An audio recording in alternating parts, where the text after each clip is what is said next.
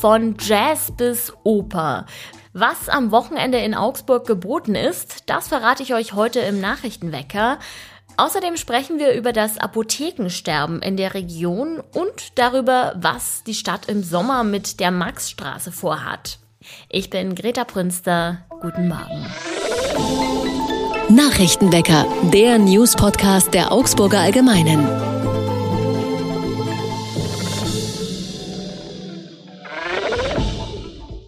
Augsburg will einen Teil der Maßnahmen aus den Corona-Jahren in der Maxstraße fortsetzen. Nein, keine Sorge, da geht es nicht etwa ums Maske tragen oder um eine Testpflicht, sondern um die Außengastronomie. Die soll in der Innenstadt auch heuer wieder zwischen Juni und August bis 1 Uhr öffnen dürfen. Normalerweise gilt in der Maxstraße Mitternacht als Schließzeit. Außerdem soll die gesamte Maxstraße an den Sommerwochenenden für den Verkehr gesperrt werden. Die nördliche Maximilianstraße ist ja schon seit Mai offiziell zur Fußgängerzone erklärt worden. Laut Ordnungsreferent Frank Pinsch ist diese Gesamtsperrung an den Wochenenden während der Pandemie positiv aufgenommen worden von den Autofahrern. Man erhoffe sich also auch in diesem Jahr Verständnis. Für Anwohner und Taxifahrer gilt wie immer eine Ausnahme. Sie dürfen trotzdem rein und raus fahren. Damit Autofahrer nicht versehentlich doch auf die Maxstraße fahren, will die Stadt prüfen, ob man die Sperrung auch auf dem Parkleitsystem anzeigen kann und somit rechtzeitig davor warnen. Auch in Augsburg gibt es einige junge Menschen, die obdachlos sind oder in sehr prekären Verhältnissen leben. Um die will sich die Stadt kümmern und hat deshalb eigene Notschlafplätze geplant, also getrennt von den Schlafplätzen für andere Obdachlose. In einem ersten Schritt wird es drei Schlafplätze geben, die von Jugendlichen in Not genutzt werden können. Anfang nächsten Jahres sollen dann zwei weitere Plätze dazukommen. Das Konzept sieht vor, dass die Jugendlichen bis zu drei Nächte lang die Schlafplätze nutzen können, ohne ihren eigenen Namen preiszugeben. Wer aber länger bleiben will, der muss sich anmelden und auch Motivation zeigen, an weiteren Perspektiven zu arbeiten.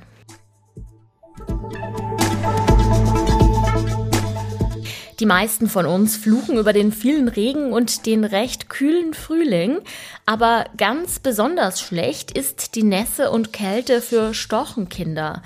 An der Augsburger Zoomauer haben mal wieder Wildstörche ihr Nest gebaut und gebrütet und obwohl die Temperaturen gar nicht passend sind, hat es mit dem Nachwuchs geklappt und nun sitzen zwei Storchenküken im Nest. Mit etwas Glück könnten es sogar noch mehr werden. Insgesamt zwei Storchenpaare nisten nämlich an der Zoomauer, aber nur bei einem lässt sich das Nest einsehen.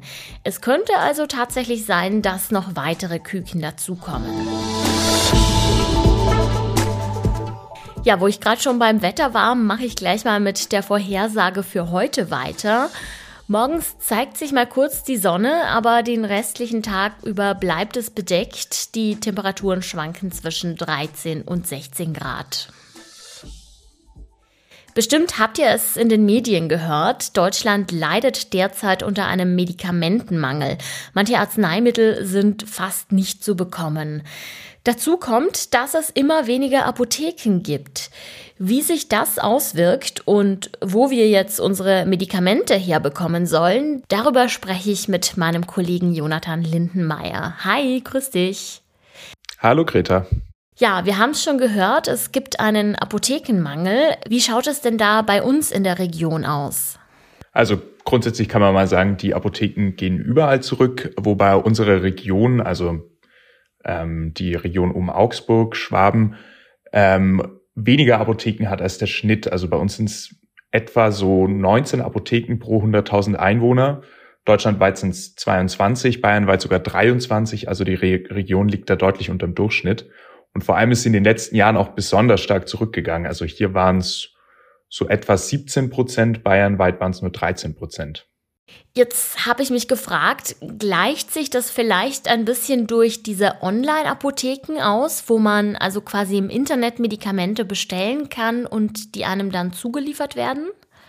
Ja, ja also diese Online-Apotheken haben inzwischen schon einen gewissen Marktanteil. Die Apothekerinnen und Apotheker selber sagen aber, dass das nicht allzu großen Einfluss auf das Geschäft hat.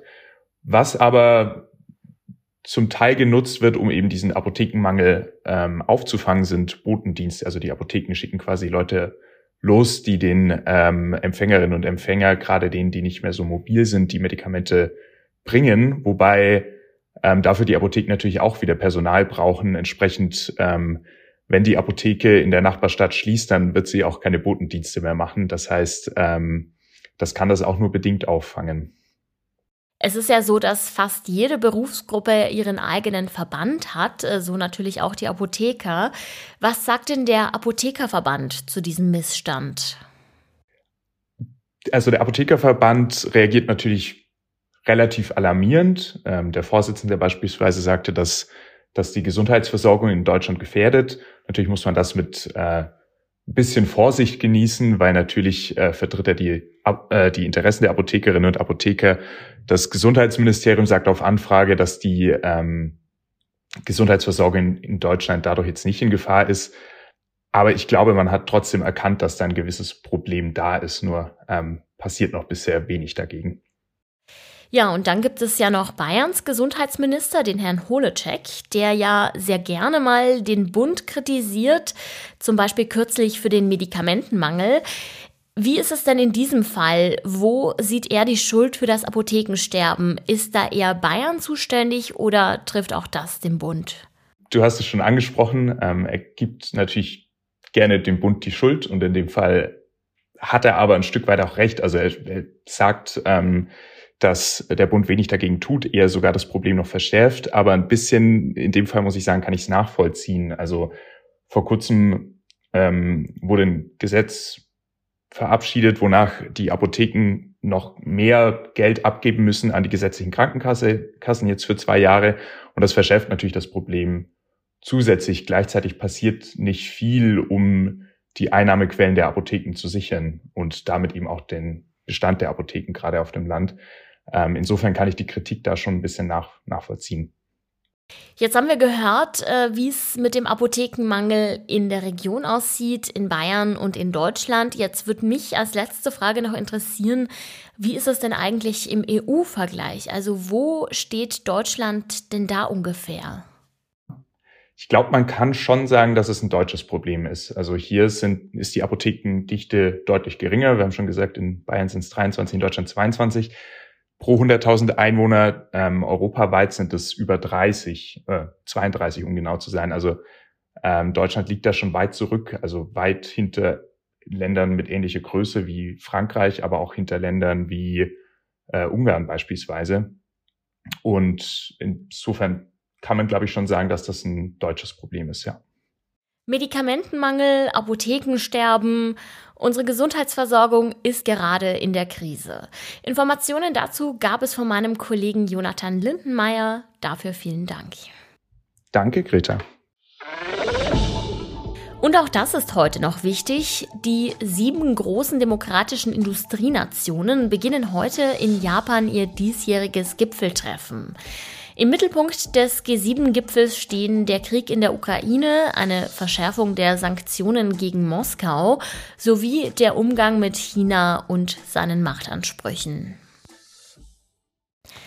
Das Wochenende steht bevor, deshalb habe ich euch ein paar Tipps herausgesucht. Fans von Jazzmusik kommen bei der Jazz Mai-Nacht auf ihre Kosten. Die findet heute Abend in verschiedenen Jazzlokalen statt, von Le Coq bis hin zum City Club.